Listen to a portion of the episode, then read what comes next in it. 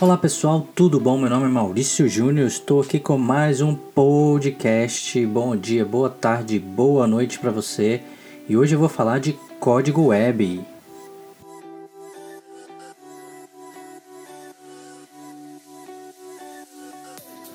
Se você não sabe, hoje é muito popular criar um website, né? Qualquer ferramenta aí está disponível para você criar e fazer seu website rapidamente mas aquela pessoa, aquele sistema, aquele software que você quer criar, que tem web page e tudo mais, que é mais particular e customizado, é bom aprender um pouquinho.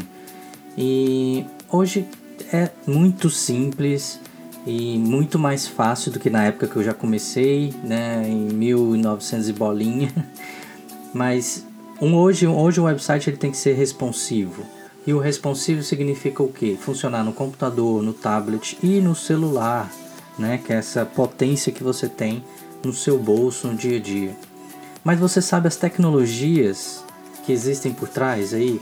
De como projetar essas tecnologias? Olha só, as tecnologias você, que você pode usar um HTML puro, HTML5 puro, um CSS, que é um, um estilo para você colocar cores na sua página e tudo mais. Um JavaScript. O JavaScript ele pode animar a sua página, formatar ou até mesmo validar os dados, né? Uh, você pode também usar ferramentas ou frameworks para interface, que basicamente uh, nós podemos chamar de user interface, pode ser assim, mas nós temos lá o React.js, o AngularJS, o Node.js, tá? que são ferramentas uh, que basicamente são frameworks e ferramentas que tem dentro da lógica um framework em JavaScript que tenta facilitar a sua vida de desenvolvedor, uh, facilitar a interface que você pode proporcionar para o usuário e novamente a UI ou User Interface que acaba sendo popular, né? As linguagens, mas vamos falar um pouquinho da linguagem de software em si. A linguagem de software hoje, como o C Sharp, tem lá vários estilos que você pode programar e também no final virar um web, tá? A linguagem de software ela ajuda a criar site também. Então, é...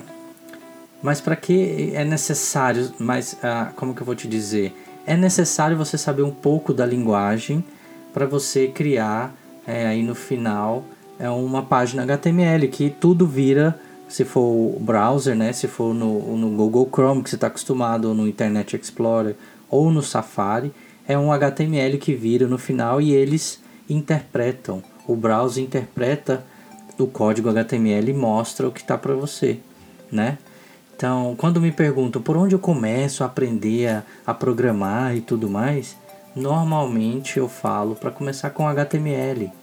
Uh, ou também começar por uma linguagem mais rápida, mais simples de trabalhar, com a ferramenta muito boa, que no meu caso eu recomendo é o C Sharp para web, né? que tem o Razor, tem o MVC, tem o ASP.NET, tem o Blazor agora, que é concorrente aí do React e Angular também.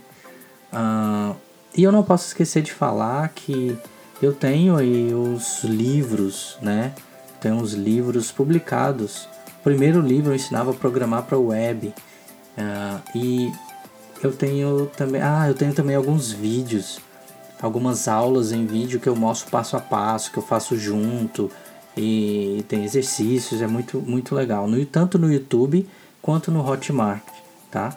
O Hotmart é mais para venda, tem vários cursos do começo ao fim. No YouTube já é mais separadinho. Mas tem que ter paciência, tá? Você tem que ter um pouco de paciência para começar e praticar. Quanto mais você pratica, mais você sabe. Quanto mais você pratica, mais você entende.